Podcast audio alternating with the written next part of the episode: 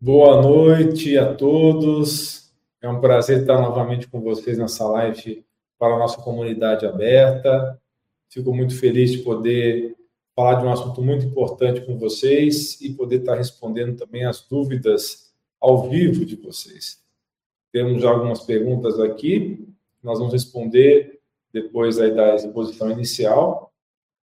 Então, cumprimento a todos, boa noite, que vocês tenham uma excelente noite, um excelente final de semana aí, a partir da sexta-feira, a partir de amanhã. Então, esta noite vamos embarcar numa viagem pela mente, explorando as complexidades da memória, os desafios da demência e, mais importante, as medidas proativas que podemos tomar para preservar nossa saúde cognitiva, para prevenção, para que a gente não tenha essa doença tão impactante em nossas vidas. Essa live foi um pedido de um seguidor nas postagens da comunidade do YouTube. Então, se você quiser mais lives com temas do seu interesse, não deixe de acompanhar as postagens da comunidade do YouTube. aba de comunidade do YouTube. Então, fiquem atentos a isso. Bem, à medida que envelhecemos, as nossas faculdades mentais muitas vezes entram em foco e, com a demência, tornar-se uma preocupação cada vez maior, cada vez mais crescente para muitos devido às situações que aconteceram nos últimos anos, que nós não vamos entrar em detalhes, mas que vocês sabem que houve um aumento aí de complicações, especialmente tromboses, e isso vai impactar muito a questão da saúde cognitiva nos próximos anos, vai aumentar muitos casos de demência não precisamos entrar em detalhes, você sabe do que eu estou falando. Então, é crucial que abordemos essas questões de frente para prevenir e tratar o mais rápido possível qualquer queda de cognição. Então, perda de memória e demência são termos que podem evocar preocupação em uma infinidade de questões. E o que causa essas condições? Isso nós vamos abordar nessa live. Será que pode ser evitado ou podemos retardar a progressão? Isso é um fato, nós vamos falar sobre isso. Então, examinaremos as pesquisas mais recentes, desmascaremos, desmascaremos, desculpa, estou falando errado essa palavra, desmascararemos mitos e forneceremos estratégias baseadas em evidências para dar suporte à saúde e funcionamento do cérebro. Então, ao longo da nossa discussão, nós vamos nos basear nos insights de especialistas como é o Dr. Dale Bredesen, que foi pioneiro em uma abordagem abrangente para o aprimoramento cognitivo e a prevenção da demência. E eu fiz a formação dele anos atrás, a formação 1 e a formação 2, e acredito firmemente que essas medidas que nós vamos conversar hoje, elas previnem e tratam a demência num quadro inicial ou até mesmo moderado, se você conseguir fazer o programa de uma maneira abrangente que muitas pessoas têm dificuldade. Então, examinaremos como os nossos hábitos diários, desde os alimentos que comemos até a qualidade do nosso sono, podem desempenhar um papel na nossa longevidade cognitiva.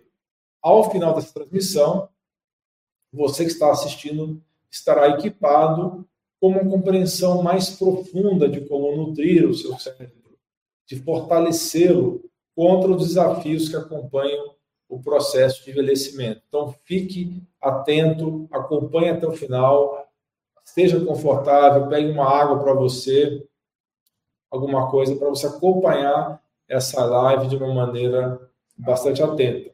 Pegue também os seus blocos de nota, vamos mergulhar juntos no mundo da saúde cognitiva. É importante você anotar os pontos principais que nós vamos conversar aqui, porque quando você escreve, você ativa várias regiões do seu cérebro, e isso aumenta a compreensão e aumenta a apreensão do conhecimento.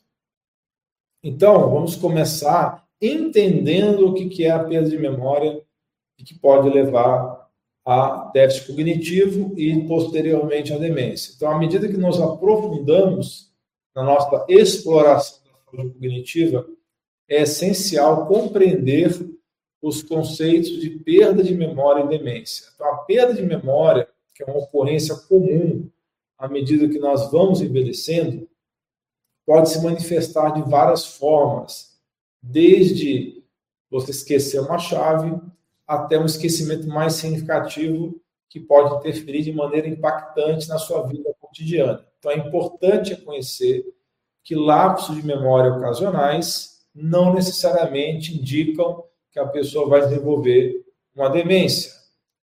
Esse termo demência abrange uma série de condições médicas. Então, muitas vezes as pessoas pensam que demência é sinônimo de Alzheimer, porque ficou muito impactada essa palavra, a doença de Alzheimer.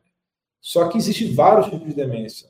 O Alzheimer responde entre 70% a 75% dos casos, ou seja, é realmente a causa mais comum, mas tem vários outros tipos de demência, como é o caso da demência de corpos de Lewy, como é o caso da demência frontotemporal e outras doenças mais raras, como hidrocefalia de pressão normal, como também a demência de Korsakoff, que são mais raras nesses casos.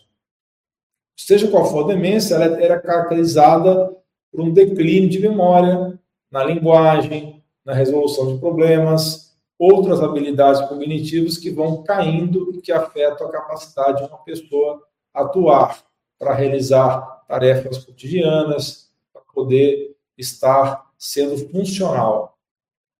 Então, como estou dizendo aqui, a demência não é uma doença única, é um termo geral que descreve uma ampla gama de sintomas. Existem vários tipos de demência, como eu já falei, o Alzheimer é mais comum, mais conhecido. Além da demência de corpos de Lille, a frontotemporal, a hidrocefalia de pressão normal e o Korsakoff, que eu falei, temos também a demência vascular. Só que hoje está cada vez mais difícil você separar a demência vascular do Alzheimer, porque existe o subtipo vascular dentro do Alzheimer. Então, existia uma separação muito clara antigamente entre demência vascular e Alzheimer, e hoje nós sabemos que são entrelaçados. O componente vascular é um componente importante do Alzheimer.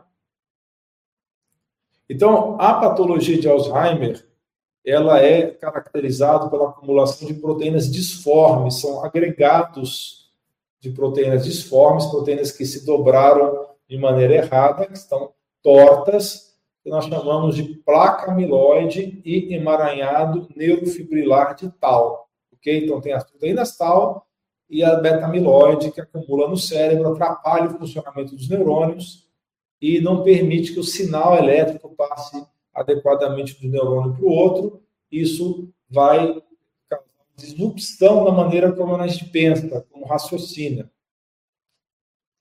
Então, quanto menos conexão tiver entre os neurônios, menos inteligência, menos cognição. E justamente essas proteínas alteradas vão atrapalhando a comunicação entre os neurônios.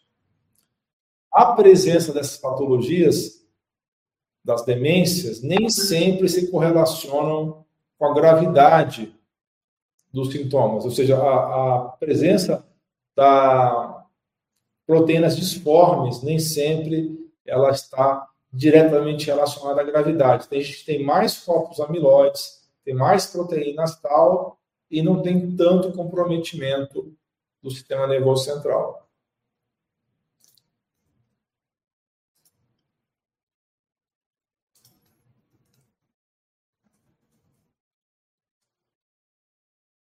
Então, é uma situação complexa. Você não pode fazer uma correlação tão clara entre a piora cognitiva da pessoa com a presença dessas proteínas, porque não existe uma correlação exata entre uma coisa e outra.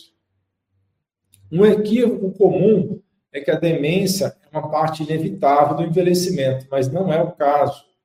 Embora a idade seja um fator de risco muito significativo, a demência não é uma parte normal do envelhecimento.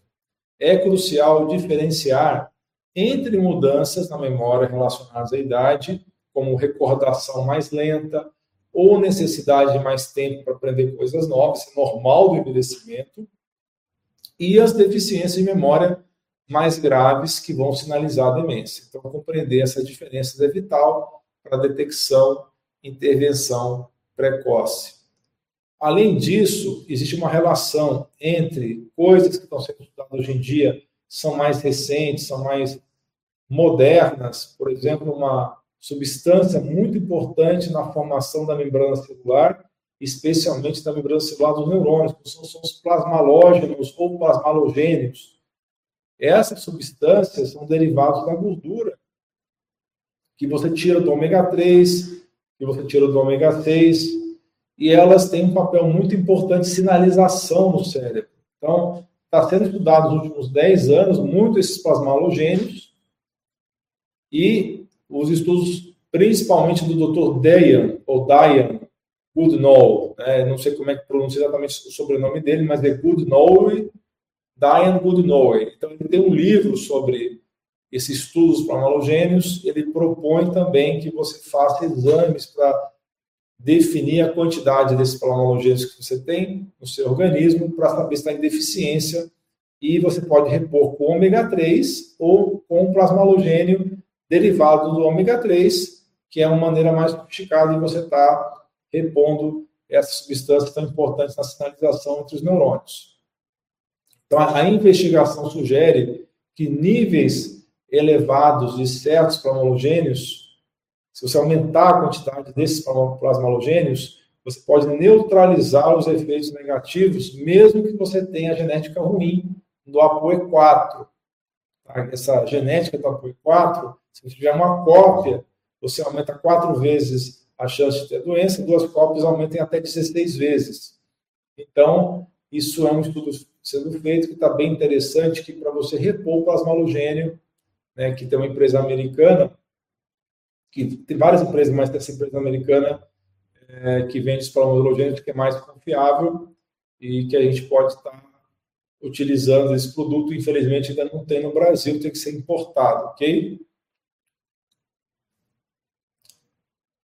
Então, existe um potencial para novas vias de prevenção e tratamento, enfatizando a importância da investigação contínua e da investigação científica sobre os mecanismos de demência. Então, embora a perda de memória possa fazer parte do processo normal de envelhecimento, a demência representa um grupo de sintomas suficientemente graves para interferir na vida diária. Então, precisamos compreender as nuances dessas condições e assim reconhecer melhor os sinais e tomar as medidas adequadas. Tá? Então, quais seriam essas medidas? O papel do estilo de vida o principal ponto aqui que nós precisamos conversar. Então, descobrimos que as nossas escolhas diárias têm implicações, impactos profundos sobre a saúde do cérebro. Então, no livro que eu li em 2017, logo que lançou o programa do fim do Alzheimer, na verdade, o primeiro livro foi O Fim do Alzheimer, e dois, três anos depois lançou o programa do fim do Alzheimer, que foi o segundo livro do Dale Bradley. Então, esses dois livros, eles oferecem um protocolo abrangente que pode ressaltar a importância da dieta, dos exercícios, do sono, do gerenciamento do estresse e também dos exercícios cerebrais para manutenção da função cognitiva. Tá? Tem até um comentário aqui, já vou até falar que a Márcia quer sou leiga, não entendo nada. Então, Márcia, o que, que eu vou falar aqui? Vou falar de coisas que você pode fazer no dia a dia prevenir ou tratar quadros iniciais de Alzheimer, de maneira que você possa começar a reverter esse processo e a doença. Tá? E ela coloca é genética. Sim, a genética tem um papel, mas genética não é sentença. Genética é tendência, tá certo? E o Outrold, não sei se é assim que pronuncia o seu nome, desculpa, mas seu nome, depois você pode até falar como é que fala, é o Valtrold ou Outrold. Esquecimento e falha de memória é sinal de perda de memória? Sim, é sinal de perda de memória, mas tem o limiar do normal do envelhecimento e do, do, da pré-demência, que seria o déficit cognitivo leve, e a demência, que já é o déficit cognitivo moderado ou acentuado. Né? E a pergunta da Márcia Albuquerque, pessoas com depressão podem ter demência? As duas coisas estão muito entrelaçadas. Então, muitas vezes a depressão é confundida com demência, mas pessoas que estão no quadro inicial de demência também podem ter depressão. Então, é confuso muitas vezes você diferenciar uma coisa da outra, você dizer quem tem depressão sem demência e quem tem demência com depressão. Não é simples isso daí, mas as duas coisas estão relacionadas. Né? Temos várias perguntas aqui do Eliseu, mas eu vou deixar para responder depois, tá, Eliseu? Então, a primeira coisa que nós temos que falar, que é a mais importante, é a dieta. Tá? A dieta desempenha um papel essencial, fundamental na saúde do cérebro. Esse é sempre o ponto mais difícil que eu tenho que convencer os pacientes a mudar uma dieta que está errada há muitos anos. Tá? Qual é a dieta que a gente propõe? Uma dieta baseada em vegetais, baseada em gordura saudável, com proteína moderada e com pouquíssimo carboidrato. Essa dieta é uma variação da dieta cetogênica, só que a gente chama de dieta ketoflex. Tá? Ketoflex é um termo que foi do Dale Bradley que desenvolveu. Por que ketoflex? Ketoflex porque o flex vem da intenção de induzir o organismo a queimar de maneira tão eficiente a gordura como ele queima a glicose. Então, o que acontece muitas vezes na maior parte dos pacientes que têm resistência insulínica pré-diabetes e desenvolve um quadro cognitivo? Ele tem uma resistência insulínica no cérebro. O cérebro tem dificuldade de queimar açúcar, mesmo sobrando açúcar. Como é que a gente faz para esse cérebro voltar a ser saudável? Ele passa a ser um cérebro que queima de maneira eficiente tanto a açúcar, a glicose, quanto o derivado da gordura, que são os corpos cetônicos e os triglicérides. Então, tem que fazer beta-oxidação, que é a queima de gordura, e tem que fazer a queima da cetose dos corpos cetônicos também de uma maneira adequada.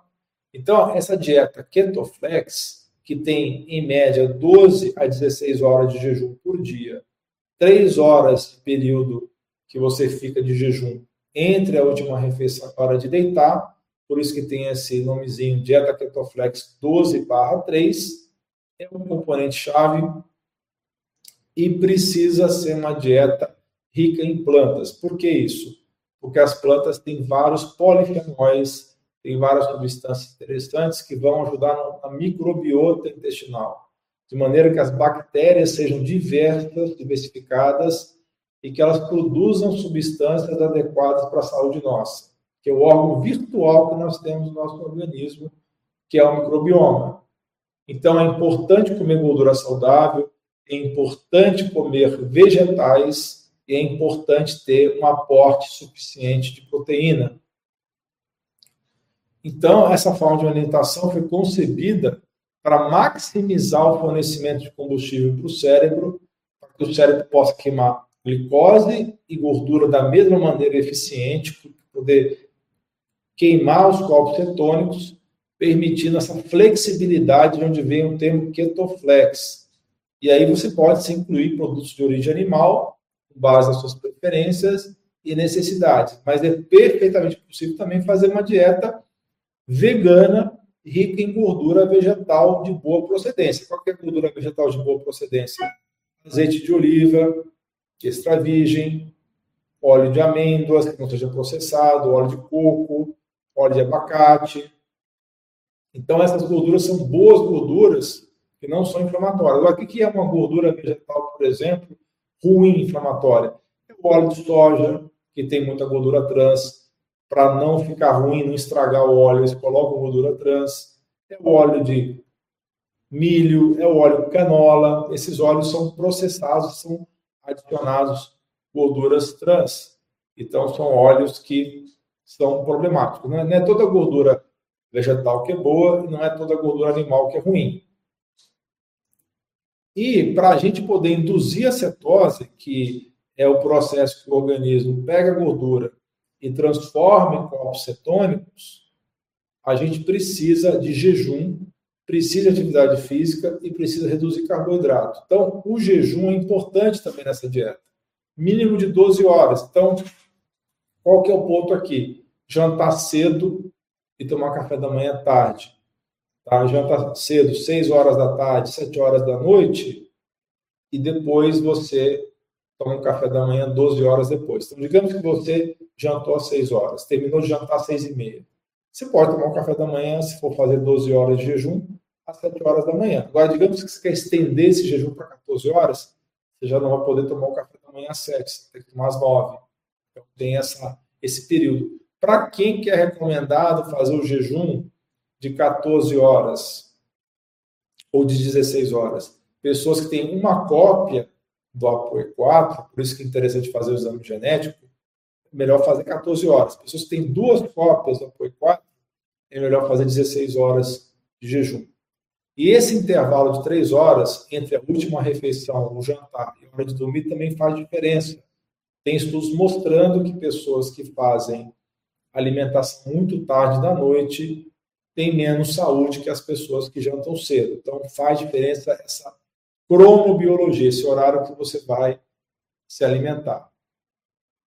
Tá? Então não se trata somente do que nós comemos, mas também de quando e como comemos, criando um estilo de vida que vai dar suporte à saúde metabólica e, consequentemente, à função cerebral. Eu, essa parte de dieta é muito detalhezinho, então, que, que seria, então, um café da manhã cetogênico? Comer abacate, comer ovos, comer castanhas, nozes e amêndoas, comer salada, comer legumes, usar bastante azeite de oliva, colocar um óleo de coco no café. Tem que cortar esse café da manhã. Pão, batata doce, tapioca, mandioca, esses alimentos saem do café da manhã. Então, é uma dieta que, para muitas pessoas, especialmente as pessoas que têm um hábito muito arraigado de comer pão de manhã cedo ou comer tapioca de manhã cedo, é uma dieta que pode ser sofrida para essas pessoas, mas que tem um benefício, uma recompensa muito maior que o sacrifício. Almoço, mesma coisa, come uma salada, come legumes, azeite de oliva, você pode colocar noz de castanha, você pode colocar abacate, você pode temperar com especiarias, com temperos naturais, sal integral, sal rosa, ou sal celta, ou sal marinho integral. Então, as especiarias são muito boas, esses temperos naturais né, de Masterchef, excelentes para a saúde cerebral. E tentar fazer duas refeições, ou no máximo três por dia, porém dando esse intervalo de jejum. Antes de a gente falar do exercício físico, eu vou responder algumas perguntas de vocês, ok? Vamos ao Eliseu, que já deixou um monte de pergunta aqui desde o começo da live. Vamos mostrar as perguntas aqui. Qual a minha opinião sobre o curso de leitura dinâmica e memorização e capacita o aluno a ler um livro em uma hora? Então, eu já fiz curso de leitura dinâmica e memorização. A minha opinião sobre isso, Eliseu, é o seguinte: vale a pena fazer? Vale, contanto que você entenda o seguinte: é, esses cursos que prometem que você vai ler um livro inteiro em uma hora, você consegue ler um livro inteiro em uma hora? Consegue, mas a sua apreensão, a sua compreensão vai ser pequena. Se for um livro muito cheio de informação que você não precisa e que você quer ter uma visão geral, um apanhado geral daquele livro, vale a pena. Mas entenda que a pessoa que faz um curso desse tem que entender que precisa coordenar o tempo que você vai gastar naquilo ali com a densidade da informação e com a importância da informação. Então, você pode ler um livro em uma hora? Pode, mas você vai pegar muito pouca informação naquele livro. Se for um livro importante, é melhor que você gaste cinco horas, porque você vai tirar um conhecimento muito relevante daquilo lá. Então, eu recomendo que faça assim, para aprender técnicas de memorização e de. A técnica de palácio da memória é muito interessante de memorização e que você aumente a velocidade de leitura, mas não para você ficar com pata do recorde, porque isso é bobagem, tá? O momento em que a pessoa fixa na memória aquilo que aprendeu no sono vem, a literatura diz que sim, mas isso ainda está em estudo. Pode ser que tenha um sono profundo também, tenha um papel nisso daí. É verdade que existe suplemento para memória curta e suplemento para memória longa? Não, não é, uma, não é bem assim, não, Eliseu. Pelo menos que melhora a memória, melhoram as duas memórias, a curta e a longa. Tá? Luta de boxe pode causar perda de memória? Sim. Então é um bom momento para eu falar dos tipos de Alzheimer. Você tem o tipo inflamatório, o tipo atrófico. O que é o inflamatório? Está né? Tá pegando fogo no seu cérebro. Porque está inflamado com infecção, ou porque você está é, exposto a várias substâncias aí no meio ambiente que causam inflamação no seu cérebro. Tem o tipo atrófico, está faltando é, adubo para o seu cérebro, como se fosse uma horta está faltando adubo. Então está faltando alguns hormônios, alguns fatores de crescimento neuronal, esse fator atrófico, tipo atrófico, o tipo glicoatrófico, que é o tipo diabético, diabetes cerebral, resistência insulínica cerebral. Então são três tipos que eu falei até agora: né? atrófico, inflamatório e o glicoatrófico, que é o diabetes cerebral.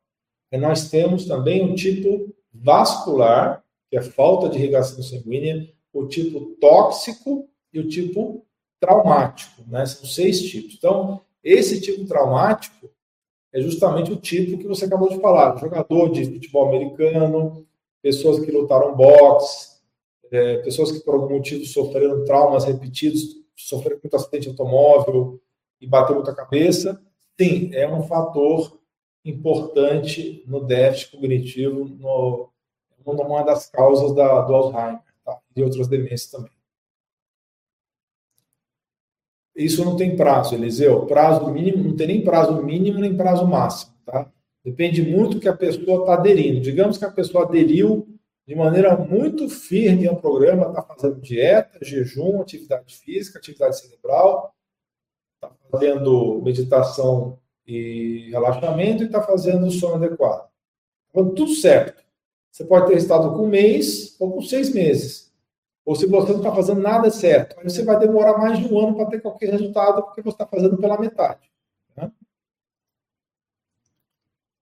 Já falamos das seis causas de Alzheimer. A mais difícil de ser curada é a tóxica, tá? porque é a mais difícil de investigar, porque você tem que fazer exames que muitas vezes não estão disponíveis de maneira fácil, tanto metal pesado, quanto poluente orgânico, quanto poluente que vem de micotoxinas, toxina de fungo, esses três grupos de toxinas é difícil de você investigar. Então, o mais difícil de tratar é o tóxico. O segundo mais difícil de tratar é o vascular. B12 é bom te manter pelo menos 550, entre os 550 e 1500, tá? É, no, no, não é para curar, para é um dos muitos fatores que tem que ser corrigidos para melhorar essa pessoa, tá?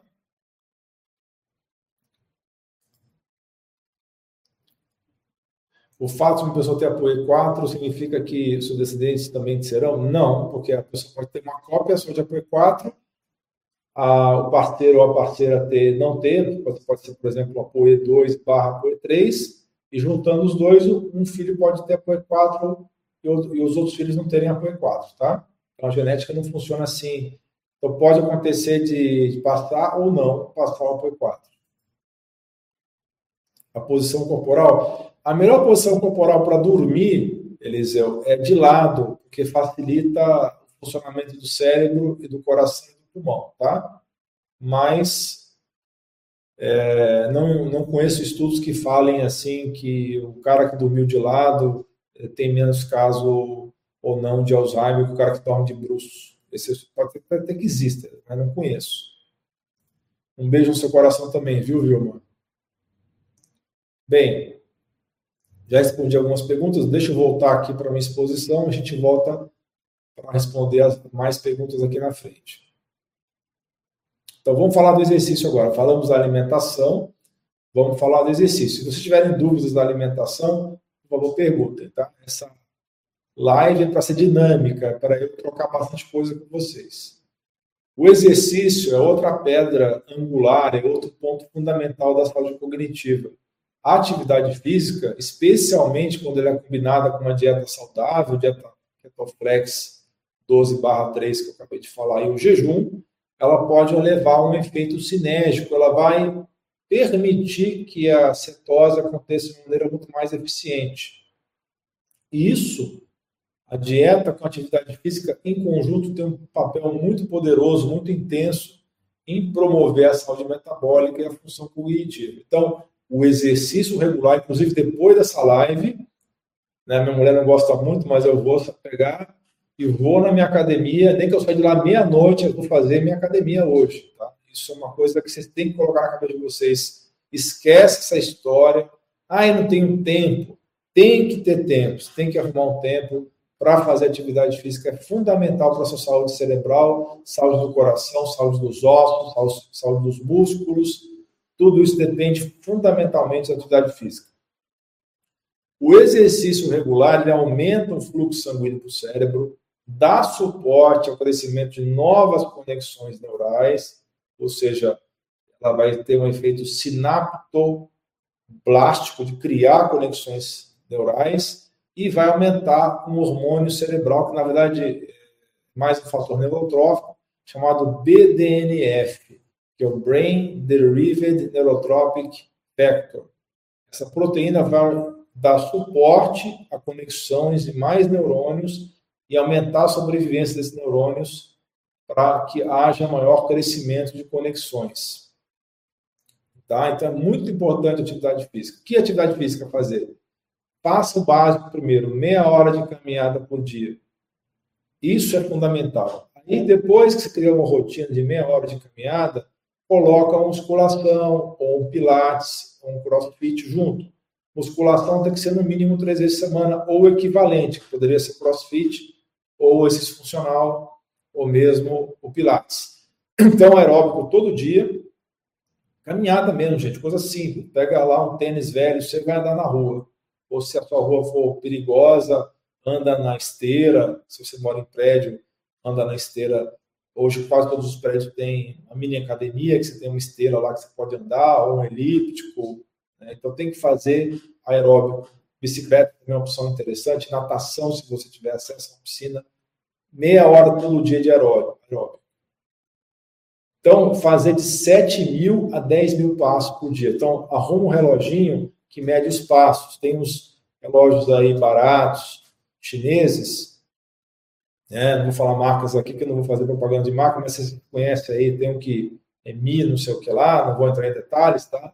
mas vocês podem estar utilizando um relógio que mede passos, 7 mil a 10 mil passos por dia. E isso é muito importante. Então, fazer os 7 mil a 10 mil passos por dia, ou a natação, o ciclismo equivalente, ou, e fazer os três dias por semana de musculação. Vamos falar um pouquinho do sono também. Então, a qualidade do sono não pode ser exagerada quando a gente está falando de saúde cognitiva. É uma coisa que as pessoas, ao longo dos anos, vêm negligenciando. Ah, mas dormir é perder tempo. Dormir não é perder tempo. Dormir é ganhar tempo. Porque você ganha produtividade, você trabalha com mais eficácia, mais eficiência. Tudo melhora na sua vida quando o seu sono melhora. Então, a base de sono de qualidade é essencial para o cérebro reparar e consolidar memórias. Padrões de sono de forma inadequada estão associadas a maior risco de declínio cognitivo e podem agravar a confusão mental e os problemas de memória. Então, o programa, o Recode, que o Dr. Dale Bradzen desenvolveu e que eu também pratico no Brasil, enfatiza a importância de otimizar o sono para dar suporte à cognição, sugerindo que o horário de sono consistente e um ambiente propício são cruciais. O que seria interessante? Então, não vá dormir depois das 11 horas da noite. Então você vai deitar no máximo às 11 horas da noite. O ideal é que você deitasse às 10 horas da noite. Se você mora no campo, se você pode dormir mais cedo, melhor ainda. Então, se você mora numa área rural, ou você pode, você tem essa facilidade de dormir cedo, vá dormir 9 horas da noite. Até às vezes, tem alguns pacientes meus que vão dormir 8 horas da noite. Ele vai dormir às 8 da noite e acorda às 4 da manhã. Eu sei que isso não é realidade para a maioria das pessoas, mas eu penso que para você que quer prevenir essa doença, vá dormir no máximo 11 horas da noite. E vai dormir pelo menos 7 horas, entre 7 a 8 horas de sono de qualidade. Então, se você tem um sono muito leve, ou se você acorda no meio da madrugada com muita frequência, converse com o médico, converse com um profissional de saúde para você poder corrigir isso daí. Meditação, que é o próximo ponto que nós vamos abordar, é uma coisa que ajuda muito a você melhorar a qualidade do sono. Então, meditação, relaxamento, vai ajudar você a dormir melhor. Então, sono adequado, uma hora antes de dormir, você desliga as telas acesas, desliga as luzes, vai tomar um banho relaxante, vai para sua cama, faz o seu relaxamento, a sua oração. Você pode associar a oração com meditação, fazer as duas coisas em conjunto.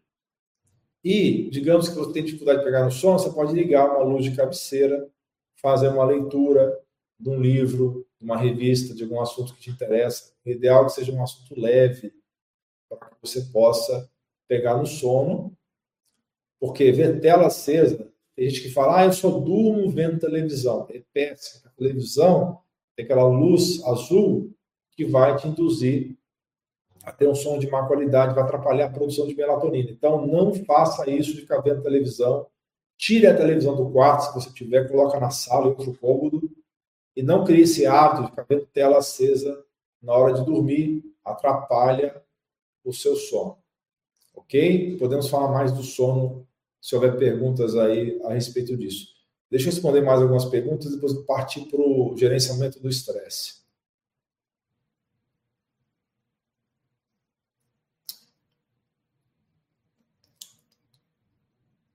Boa noite novamente às pessoas que entraram nessa live e eu não tinha dado a saudação anteriormente porque vocês não tinham entrado ainda. Tem um comentário aqui de Ari. Já utilizei com resultados notórios em casos de Alzheimer fase 2 adesivos de nicotina. Sim, existem estudos mostrando que a nicotina tem um efeito interessante para aumentar a circulação cerebral. Veja bem, pessoal, que tá, estamos falando de nicotina isolada, não tem nada a ver de fumar, bom, ou de mascar tabaco, ou de cheirar rapé é a nicotina medicamentosa, ok?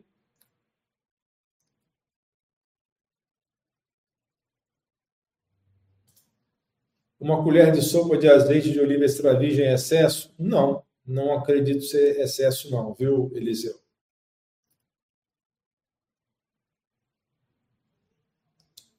Tem um comentário aqui também do Ari.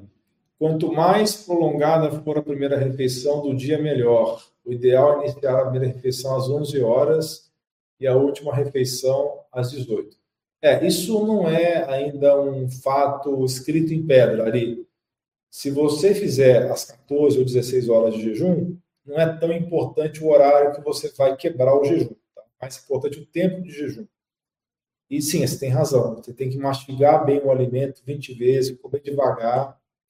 E existem pessoas que fazem só uma refeição por dia, tá? que é o OMAD, né? One Meal a Day. Tem gente que consegue fazer isso e se sente muito bem, mas eu acho que não é que todo mundo precisa necessariamente fazer só uma refeição ao dia ou duas refeições ao dia. Se conseguir fazer de 12 a 16 horas de jejum, já está fazendo muita coisa.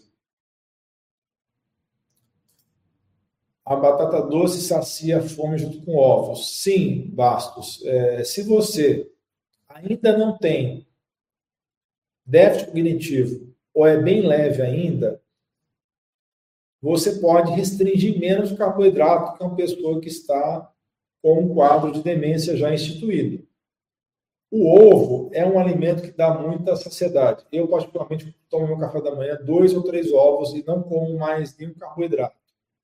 Agora, não há nenhum problema de você colocar batata doce, contanto que você esteja com a glicemia ideal uma glicemia abaixo de 90 em jejum, uma hemoglobina glicada abaixo de 5,3. A minha glicada é 4,7, 4,8. Já chegou até 4,6, tá? É muito baixo a minha hemoglobina glicada. Minha glicemia de jejum é por volta de 70 e alguma coisa. Então, eu tenho essa benção de associar uma genética boa com hábitos de vida bom. Então, eu consigo ter uma glicemia muito baixa. Então, mas pessoas que já estão no quadro inicial de demência, essa batata doce já pode fazer uma diferença é, de ser carboidrato demais para essas pessoas que não conseguem metabolizar de maneira adequada o carboidrato. Para a memória, tenho usado óleo de coco extra virgem, é muito bom, como eu comentei agora há pouco, ovos e algumas ervas, que estão melhorando. Sim, ervas são excelentes, como eu estava falando, são as especiarias, né? Os temperos naturais. Essa pergunta, Luciana, é muito variável, tá? É, a gente pode falar um pouco mais de suplementos daqui a pouco, mas eu quero que vocês entendam que o fundamental é o estilo de vida, tá? O suplemento pode variar muito, o estilo de vida não varia tanto assim. Obrigado, viu, Oni, pelo seu acompanhamento aí da Holanda.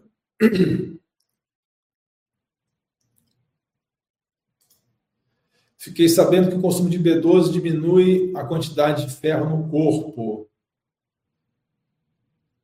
Não estou sabendo essa informação, Eliseu. Se você tiver a fonte, depois você mostra que eu não conheço essa informação. Essa questão de quanto de biquinol você vai ingerir vai depender muito de, de como é que está a sua saúde e se você vai conseguir realmente processar, metabolizar esse biquinol todo, tá? Tem estudos mostrando doses bem altas de coenzima Q10, não biquinol, mas a biquinona, para insuficiência renal, por exemplo mas o custo aumenta bastante. Eu acho que 200 miligramas para a maioria das pessoas já está suficiente.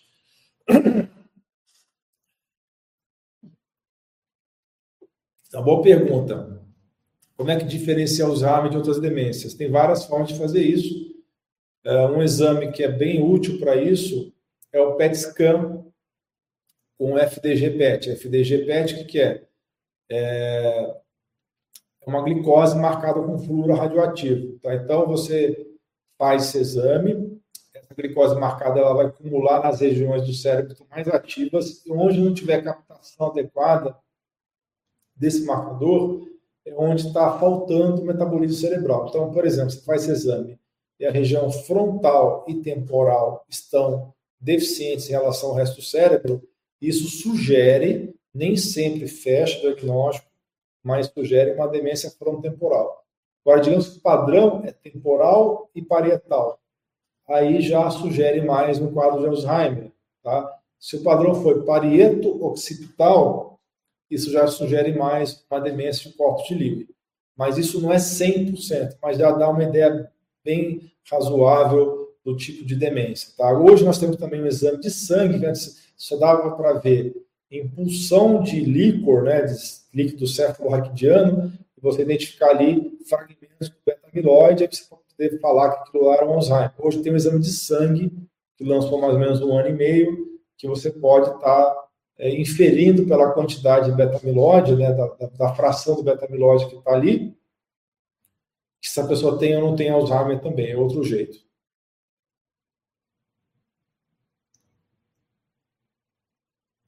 Tem algumas perguntas aqui que não são direcionadas ao tema de hoje, eu vou pular, tá? Nós estamos falando hoje de saúde cognitiva e não de saúde digestiva.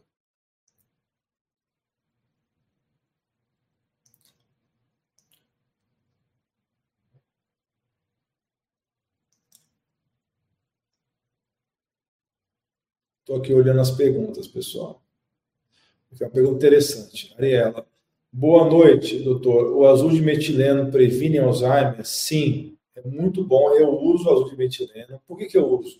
Eu tenho quatro casos na família de doença de Alzheimer. Por isso que eu me interesso muito por esse tema. E foi o que me motivou a ler o livro do Dr. Dale Bradley em 2017. Naquela época, eu fiquei muito gratificado, porque tudo que eu estava lendo naquele livro era o que eu estava estudando na época, de medicina funcional, saúde funcional, e medicina integrativa. Então, o azul de metileno é muito interessante porque ele baixa o açúcar do sangue, ele é anti-inflamatório e ele ajuda no transporte de elétrons na cascata fosforilativa na mitocôndria. Então, ele tem vários mecanismos diferentes que ajudam na prevenção do Alzheimer. Então, sim, eu recomendo o azul de metileno. Nós temos vídeos sobre esse assunto no canal eu faço uh, o uso do azulimetileno junto com a naltrexona de baixa dosagem para maximizar essa questão de prevenção de inflamação cerebral. Meu marido e eu estamos com a memória ruim, ele começou a tomar coenzima Q10 com vitamina E, e o que podemos tomar? Não temos como ir agora uma consulta. Tá, vamos falar dos suplementos daqui a pouco, tá? Os principais suplementos, tá? Mas eu posso dizer para você que coenzima Q10 sim é um dos principais, Vitamina E, tem vários tipos, tem oito tipos de vitamina E. Eu optaria pelos tocotrienóis. Os tocotrienóis, eles têm uma ação antioxidante, anti-inflamatória mais intensa do que os tocoferóis. Então, tanto gama quanto delta, tocotrienol é mais potente que as outras formas. Tá?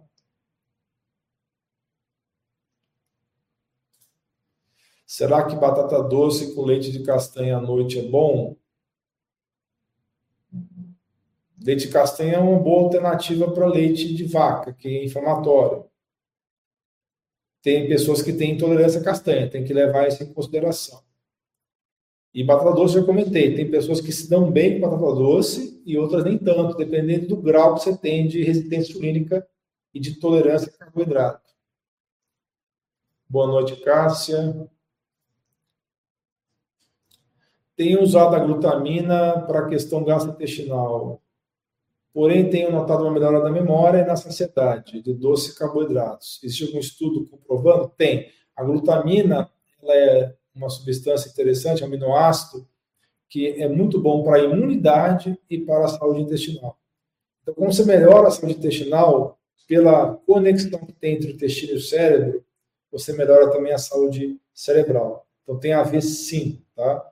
E a glutamina, ela dá uma saciedade sim e ajuda a controlar essa compulsão por doces. Aqui está repetida a pergunta. Meu pai e minha mãe têm Alzheimer. Qual exame eu deveria fazer para saber se estou no caminho? Exame para diagnóstico? Então, eu comentei aqui do PET scan, FDG PET, né? E comentei do exame de sangue para buscar os fragmentos do, do beta-amiloide. Né? São exames para diagnóstico. Você tem que fazer um, um perfil bioquímico geral para ver a saúde da pessoa.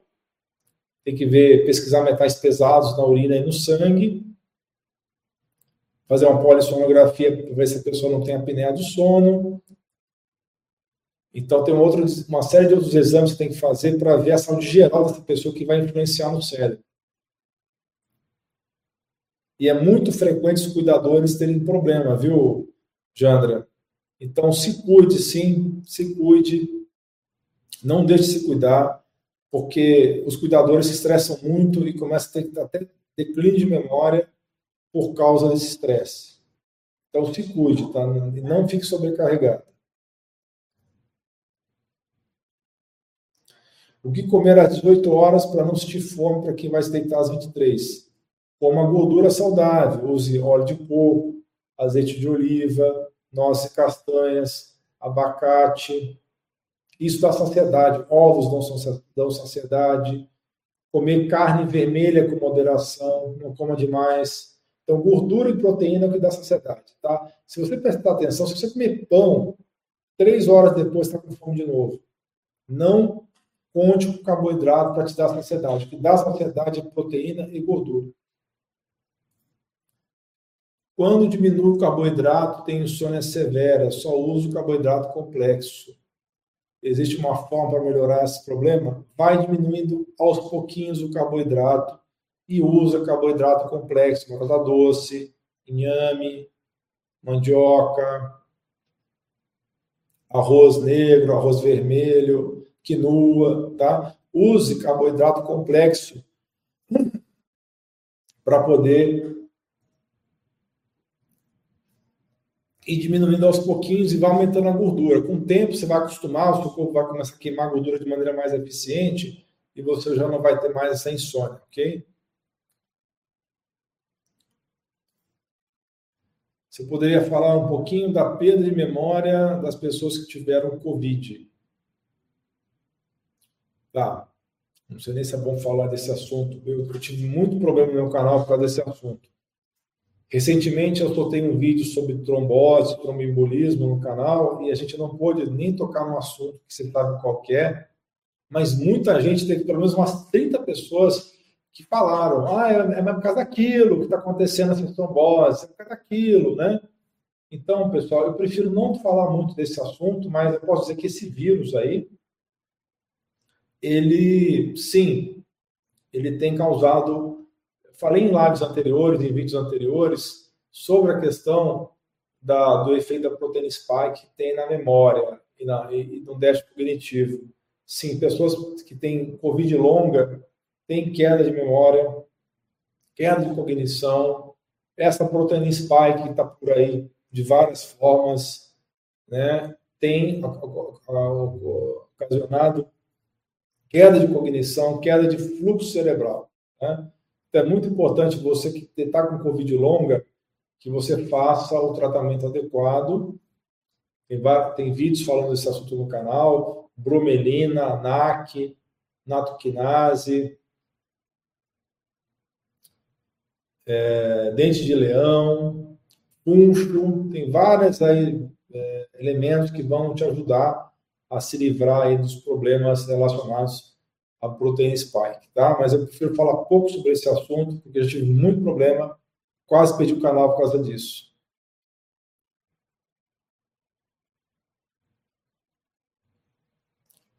Sim, Oni, eu faço consulta online sim, viu?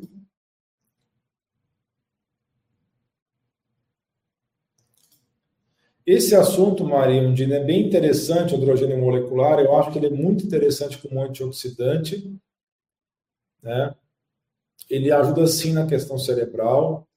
Se você tiver acesso a uma inalação com hidrogênio, eu sugiro que você faça, caso você queira fazer uma prevenção ou até mesmo um tratamento, um déficit cognitivo leve.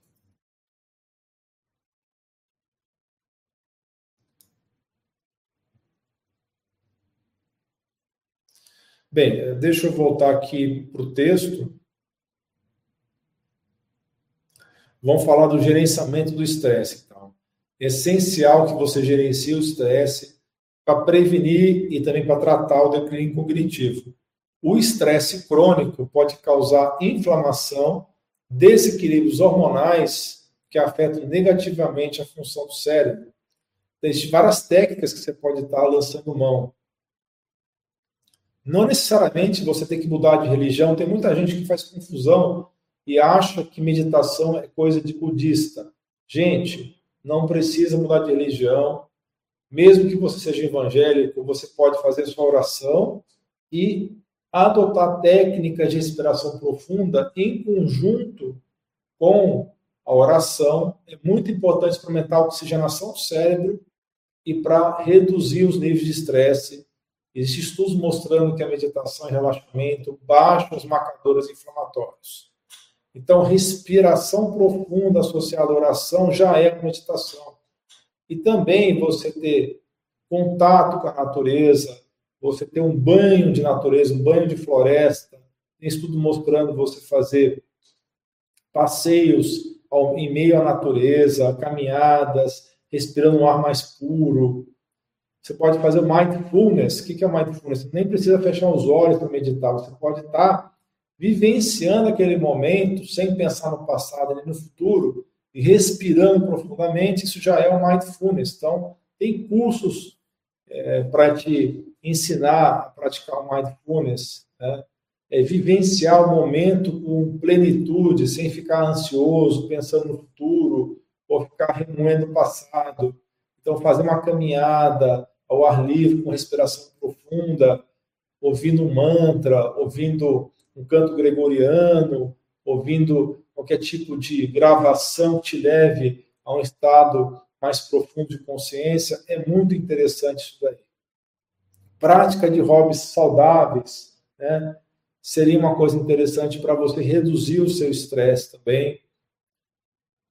Então, a própria atividade física vai reduzir o seu estresse.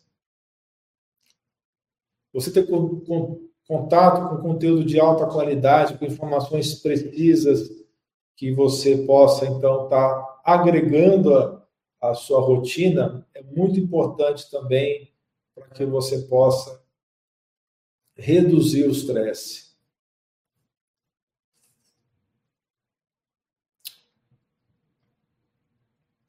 Então, pessoal, a incorporação desses estilos, todos que nós estamos falando, essas modificações, esses elementos estilo de vida, são muito poderosos.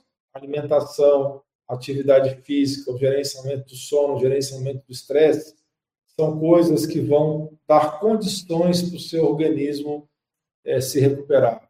Né? Então, coma os alimentos certos, pratique atividade física, dê prioridade ao sono, dê prioridade ao gerenciamento do estresse, que isso vai ser muito importante para dar suporte à saúde do cérebro à medida que a gente vai envelhecendo, tá? Vamos falar um pouco mais sobre técnicas de redução de estresse.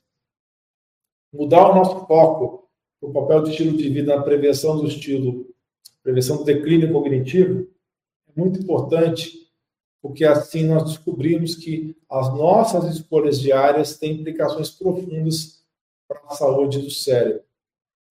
O livro do Dale Bredesen, o programa do fim do Alzheimer, ele oferece um protocolo abrangente que ressalta a importância desses elementos que nós falamos,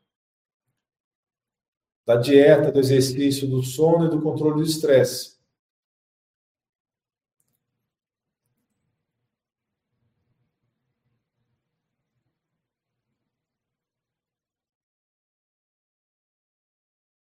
Tem um aspecto que eu não falei ainda, que é a vida social, que é muito importante. Hoje nós estamos vivendo muito isolados uns dos outros. Por mais que a gente se conecte nas redes sociais, as pessoas estão perdendo a conexão entre umas e outras na vida de sociedade. Então, é muito importante que você procure se reconectar às pessoas, ter o hábito de frequentar grupos que têm interesses em comum. Por exemplo, é uma coisa muito interessante que eu vejo aqui em São Paulo são os night bikers, né? O pessoal que se junta para fazer atividade física e tem também aquele é, contato social. Então, procure um grupo que tenha afinidade com você, tanto na atividade física quanto interesses de hobbies em comum. Né? Tente se conectar com a comunidade, seja da igreja, seja a comunidade da, do seu templo, do, onde você frequenta a sua religião. Então, interagir com outras pessoas não é só uma fonte de prazer e conforto, também é um componente vital para a saúde cognitiva. Né? Então, essas interações sociais são tão importantes que você vê que as regiões do mundo, né, as zonas azuis, onde tem mais longevidade, são justamente as regiões do, regiões do mundo que você tem maior contato social, seja lá na, na região da Costa Rica, lá, seja na região da ilha ali do, do arquipélago japonês, lá de Okinawa, seja ali na região da Grécia, naquela ilha da Grécia, que tem a maior longevidade, todas essas comunidades estão muito unidas, né? E isso é um fator fundamental para que você tenha felicidade, tenha prazer e que possa, então, prevenir o déficit cognitivo com essa vida em comunidade. Vamos a mais perguntas aqui.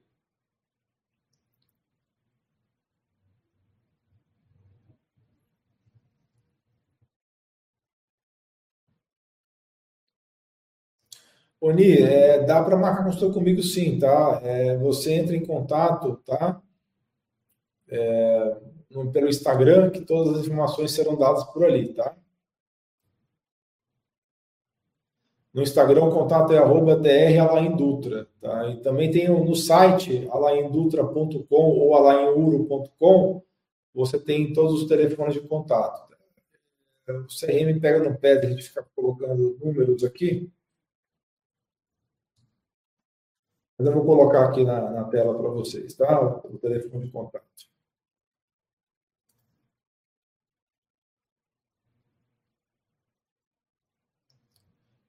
É possível Alzheimer ser do tipo atrófico puro? Muito difícil, Simone. Geralmente é uma combinação de três. Ou é atrófico com inflamatório e o tóxico, ou é tóxico com atrófico, com glicoatrófico. Geralmente são três ou quatro tipos juntos, tá?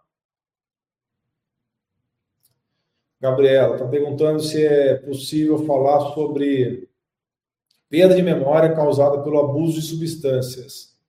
É possível reverter? Sim, Gabriela, é possível se essa pessoa não teve um grau de dano neurológico muito intenso, tá? Porque usou por muito tempo drogas aí que têm contaminantes é, se não for uma lesão muito acentuada, é possível sim.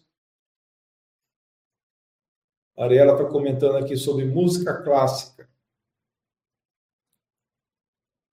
É, não entendi bem isso. Sim, música clássica pode ajudar você a meditar, a relaxar, com certeza. Acho que nesse contexto você está colocando isso aqui.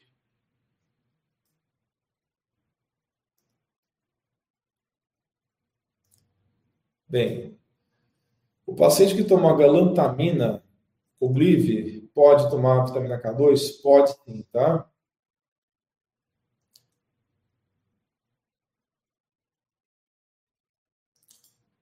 É possível uma pessoa com hipotireoidismo por muitos anos, sem tratamento, desenvolver demência por falta de hormônios? Sim, é um dos hormônios que está relacionado à demência. Então, tem que repor tireoide, que é uma das causas do tipo atrófico do Alzheimer. Tá? Não é a única causa, é muito difícil ser uma causa isolada, mas é uma das causas que são significativas Poderia indicar exercícios para memória. Sim, tem vários aplicativos que você hoje vê, Gabriela, por exemplo, na, na loja, tanto da Apple quanto do Android, tem um aplicativo chamado Lumosity. Tá? Lumosity. Vou colocar aqui para vocês verem.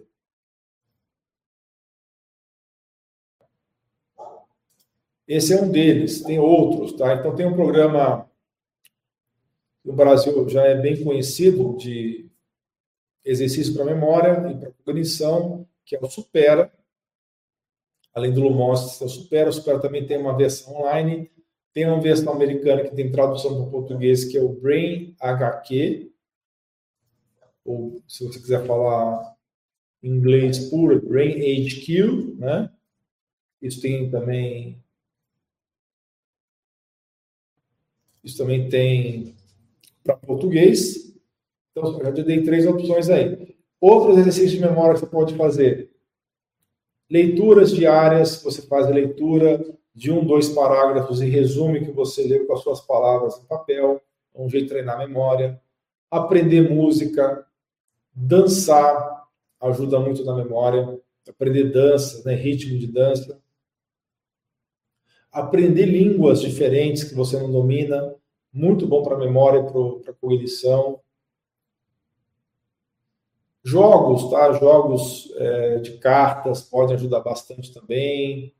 É, sudoku, né? O sudoku, não é? Acho que é sudoku que pronuncia. Tá? Palavras cruzadas, caça-palavras, tudo isso ajuda, tá?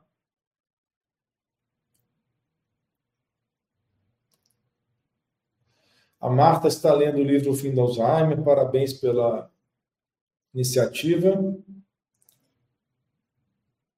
O Eliseu está perguntando se teve atualização do livro Fim do Alzheimer. Teve essa atualização do protocolo do fim do Alzheimer, que foi em 2019, e o mais recente livro que foi lançado foi dos casos de pessoas que relatam a melhora delas. Esse livro foi lançado ano passado. Eu esqueci o nome do livro, mas acho que é Os Primeiros Sobreviventes de Alzheimer, uma coisa assim. A Marta perguntando se eu auxilio uma pessoa com protocolo. Auxilio sim, Marta.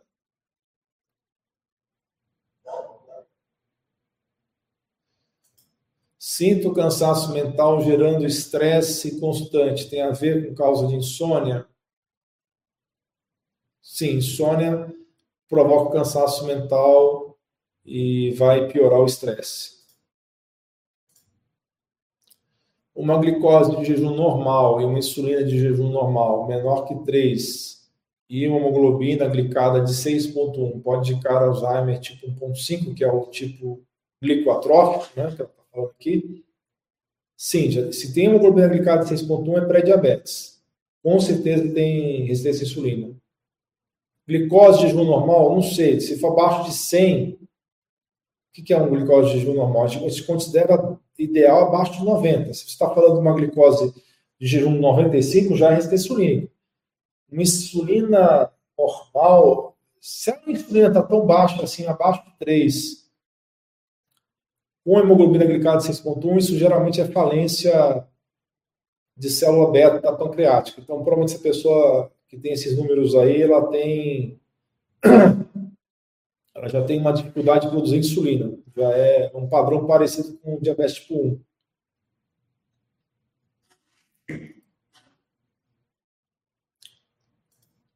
Essa é uma pergunta muito relevante. Pessoa que pesa muito pouco, também não sei a altura dela, vamos dizer que ela tem um metro e meio, mesmo assim está pesando muito pouco, né?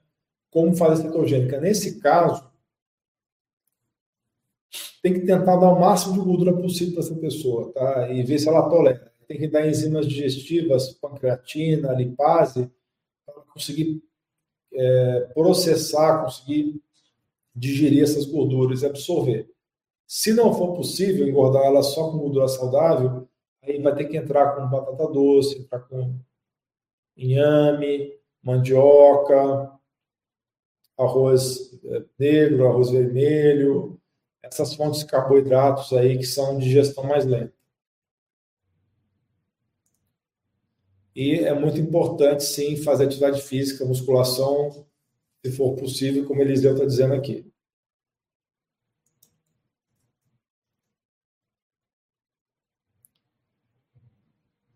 Falando um pouco mais sobre o contato social, que é uma coisa que te perdeu muito nos últimos anos, existem pesquisas que mostrou que tem impacto profundo a, ligação social genuína, não é aquela de rede social, na nossa longevidade e na cuidade mental. Então, se você tem uma rede social robusta, isso vai atuar como uma barreira contra os estressores da vida. Então, se sente muito mais acolhida e tem menos estresse na vida, isso vai proporcionar suporte emocional suficiente reduzindo o risco de declínio cognitivo. Então, por exemplo, você se envolver em conversações que tenham significado para você, que tenham um contexto assim edificante, participar de grupos, atividades de grupo, como eu comentei, o Night Biker, ou um grupo de hobbies, por exemplo, a observação de pássaros, né? as isso daí, participar de um grupo de observação de aves, ou um grupo é, que tem interesses em comuns de filosofia, de artes, né? E você alimentar esses relacionamentos, isso pode estimular o seu cérebro, né? Isso vai promover crescimento das conexões cerebrais e melhorar a retenção de memória. Então, essas interações sociais são muito importantes. É, esse encorajamento de troca de ideias saudáveis, né? É, você se desafiar no conhecimento no pensamento, isso vai ajudar demais e você manter a saúde cerebral. Pessoas frequentemente se aposentam e perdem essa característica de buscar os desafios cerebrais, não querem aprender mais nada. Isso é um, um fato muito ruim que atrapalha bastante essa pessoa que acaba tendo esse déficit cognitivo muito mais rápido. Tá? Manter nossas mentes ativas e atarefadas com coisas saudáveis. É muito importante, tá? Criar e manter, criar e manter essa rede social é, de suporte pode parecer muito desafiador, especialmente nos dias de hoje, que é muito corrido. Porém, tem alguns passos práticos que você pode fazer para enriquecer a vida social. Então, comece, por exemplo, é, tendo a iniciativa de é, chegar perto dos seus amigos, que às vezes você não conversa há muito tempo, e também retomar contatos com a sua família, fazendo um esforço consciente para aumentar essa conexão, seja proativo, proativa, né? É, principalmente pessoalmente, mas se for necessário, use a tecnologia. Mas faça isso de uma maneira é, pessoa a pessoa, né? Cria essas conexões de uma maneira mais intensa, não fica só trocando mensagens impessoais. Então, tente é, se juntar a clubes, grupos de pessoas que têm interesses em comum, né? como eu já comentei. Né?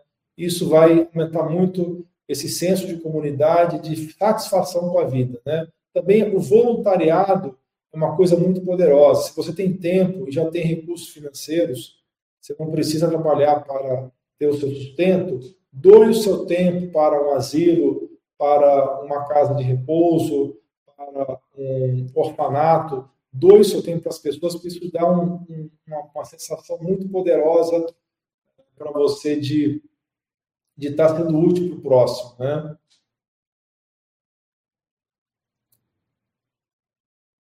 Então, como eu já comentei, estimule o seu cérebro né, se comprometendo a um conhecimento, um aprendizado para a vida inteira. Não aposente o seu cérebro. Mais que você tenha tido uma vida profissional muito ativa e você queira descansar, eu acho que qualquer aposentado, depois de seis meses, já entra numa pasmaceira. Então, procure comparecer a workshops, a cursos, é, cursos livres, a faculdade de terceira idade. Isso é muito importante para você estar sempre aprendendo e sempre estimulando o seu cérebro. Isso também vai expandir o seu ciclo social, ao mesmo tempo que está estimulando o seu intelecto. Então, esses ambientes são campos muito férteis para discussão que podem melhorar as suas funções cognitivas, deixar você mais afiado, introduzir você a pessoas novas que têm outros backgrounds, né? Então, essa qualidade de interação social é tão importante quanto a quantidade. Então, vai buscar um contato ruim, né? uma pessoa que vai te levar a sentimentos ruins, pessoas que têm más intenções, ou pessoas que, que estão com maus hábitos de vida. Vai buscar contatos que sejam edificantes, né? conexões que tenham significado, que vão proporcionar satisfação emocional intelectual para você. E isso vai ter um impacto muito positivo na sua saúde cognitiva. Vamos ver mais perguntas aqui. Tentei dar óleo de coco, mas parece que o colesterol subiu, HDL de 90. HDL de 90 não é ruim, tá? a não ser que tenha problema no fígado. Tá? Triglicérides de 70 está ótimo. Se você tem um HDL muito perto do triglicérides, desse LDL aí, ele não é um LDL inflamatório, tá? Então, HDL perto do triglicérides quer dizer que o, que o LDL, vamos lá, HDL perto do triglicérides quer dizer que o seu LDL colesterol é saudável, mesmo que ele esteja acima de 120, tá? Então, isso daí, é, Simone, não necessariamente é ruim. Tem que fazer a relação entre a ApoA1 e a ApoB. Fazer a conta entre a apolipoproteína 1 e a B, e se tiver uma relação adequada entre um e o outro, eu não me preocuparia tanto com a LDL. O Eliseu está comentando aqui que complexo B pode aumentar o apetite, é verdade.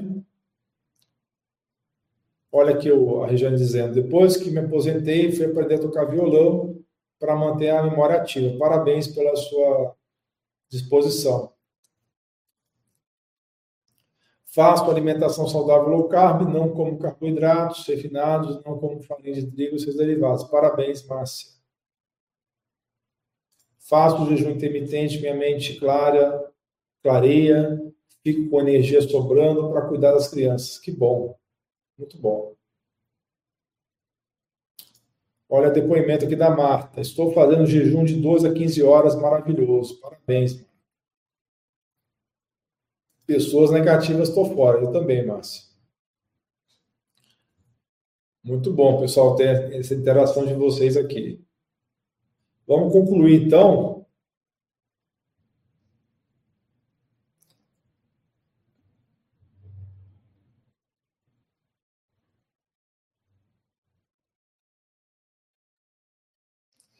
Vamos concluir a nossa live.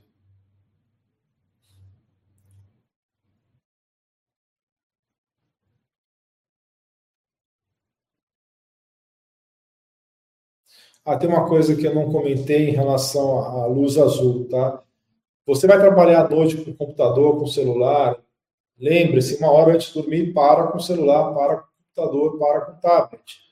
Mas até essa hora de você interromper o uso desses aparelhos, uma solução boa, prática, que eu não comentei ainda, é o uso de óculos bloqueadores de luz azul. Esses óculos foram projetados para filtrar a luz azul e permite que nosso corpo se prepare para dormir conforme a natureza pretendia. Né? Então, usá-los à noite, especialmente nas últimas horas antes de você dormir, pode ajudar a mitigar os efeitos da luz azul, melhorar a qualidade do sono. Então, é um hábito simples que pode ter um impacto significativo na higiene do sono e na saúde cognitiva.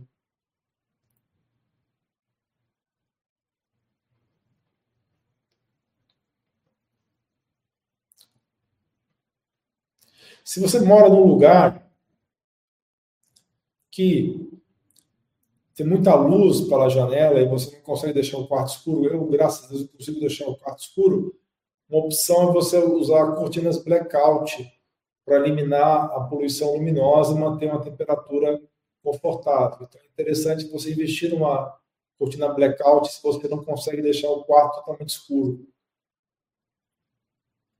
Tente manter também uma consistência no horário de sono, dormindo na mesma hora, sempre no mesmo horário, e acordando também é, no mesmo horário todos os dias.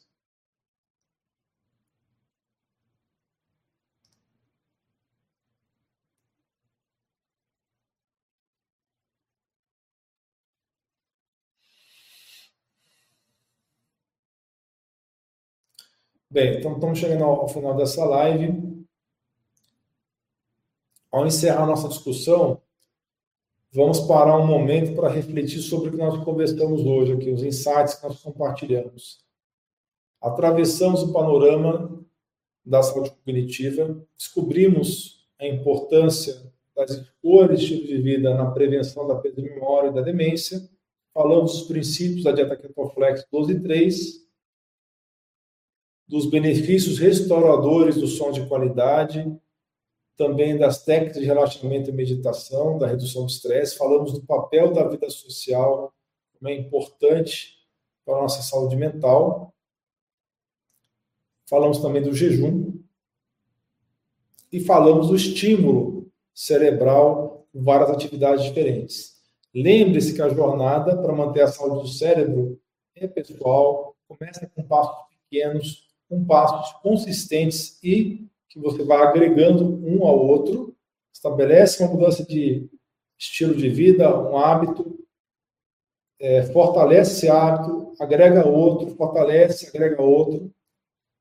Então, incorpore mais alimentos naturais, tire os alimentos que você tem de desembrulhar da sua dieta e coloque os alimentos que você tem de descascar. Dedique tempo à sua atividade física melhore a sua higiene do sono, melhore o seu gerenciamento do estresse, adotando prática de redução desse estresse com meditação, oração, mindfulness. E também as técnicas de relaxamento na natureza, como eu comentei, o, também o, a questão do grounding, né, do aterramento, você ter o pé na areia, o pé na grama, o pé na natureza, para você trocar ideias com o solo. Né? Cada uma dessas ações um passo em direção à longevidade cognitiva. Não esqueçamos o profundo impacto também do envolvimento social no nosso bem-estar mental. Construir e nutrir uma rede de apoio de amigos e familiares tem um papel fundamental. Criar essa comunidade, esse senso de comunidade, pode proporcionar não só o companheirismo, mas também um escudo protetor contra o declínio cognitivo. Então, agora é a sua vez de levar essas estratégias de de conceito nós estamos falando aqui para a sua prática. Comece avaliando o seu estilo de vida atual, identificando áreas que você pode implementar essas mudanças, vai fazendo uma coisa de cada vez, pequenos passos para você atingir um grande objetivo lá na frente. Trata-se de progresso, não de perfeição. Toda mudança positiva é uma vitória para a sua saúde cognitiva. Eu convido vocês a compartilhar suas experiências e dúvidas Tá? Vamos, vamos responder aqui as últimas perguntas que vocês estão colocando aqui. Vamos promover uma comunidade onde possamos apoiar inspirar uns aos outros na jornada.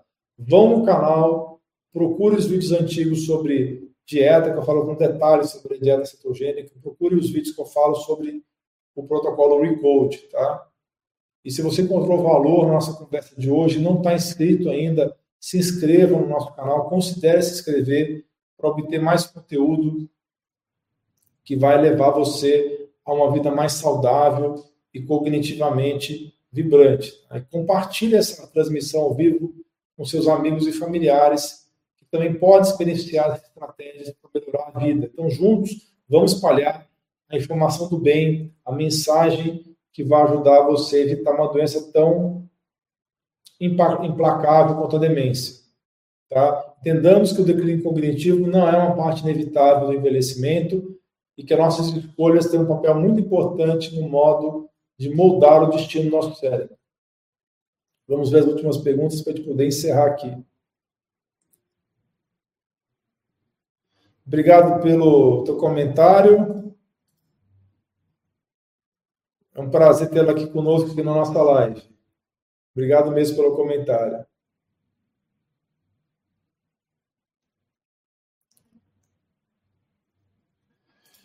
Como que um Gama GT de 35 e um de.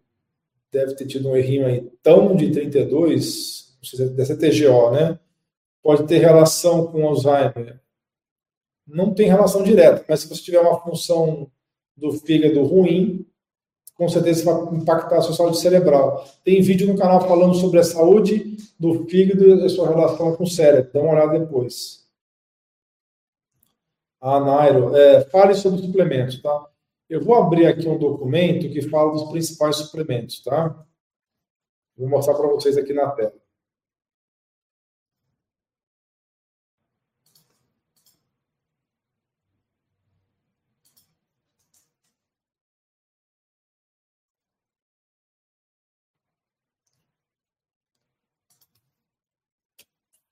Bem, vou abrir aqui. Bem, vou mostrar aqui rapidamente suplementos para vocês. Não era o objetivo dessa live, né? Era mais estilo de vida.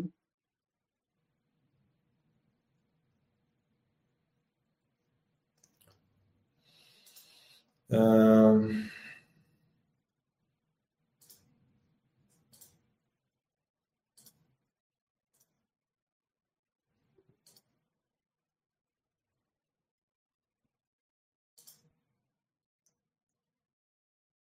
Deixa eu ver se eu tiro, me tirando da tela.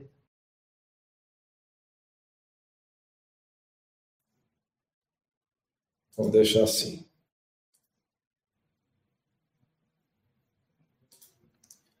Bem, deixa eu ampliar a tela aqui. Não, se eu ampliar demais vai ficar ruim, eu acho. Tá? Esses são os principais nutrientes. L-carnitina vai aumentar a beta-oxidação de gorduras no cérebro, então vai ajudar a queimar as gorduras. A aceticolina, ela é uma substância também que vai ser incorporada na parede dos neurônios e vai ajudar também na comunicação celular, né, do, da, do neurônio com o meio externo a coenzima Q10 com PQQ vai melhorar a função mitocondrial, que vai ter efeito antioxidante. O magnésio também, na forma de treonato, vai uh, passar a barreira hematoencefálica e vai ter uma ação muito interessante na promoção da saúde cerebral. Até porque ele é, também é um calmante. A tiamina, que é a vitamina B1, ela tem um efeito também de baixar o açúcar do sangue e melhorar o metabolismo cerebral. O resveratrol, efeito antioxidante. A vitamina B12 é muito importante para o metabolismo cerebral. A vitamina D3 a K2. O ômega 3, tá? Esses são os principais, tá? Tem muito mais do que isso, tá? Muito mais do que isso. Eu só estou dando aqui uma pincelada dos principais.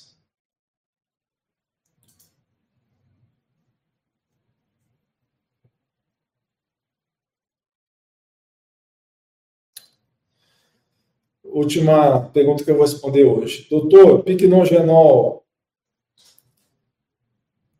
e Bacopa Monieri pode ser tomado juntos para a memória? Sim, podem. O piquenogenol é muito bom para a saúde das artérias do cérebro. E o Bacopa Monieri aumenta o BDNF e o NGF. São fatores de crescimento cerebral. Tá? Então, vai ajudar. Pessoal, muito obrigado pelo tempo que vocês expenderam aqui para participar dessa live. De coração agradeço a vocês e nós nos vemos nas próximas lives. Um grande abraço, um beijo no coração de vocês. Vocês são Vera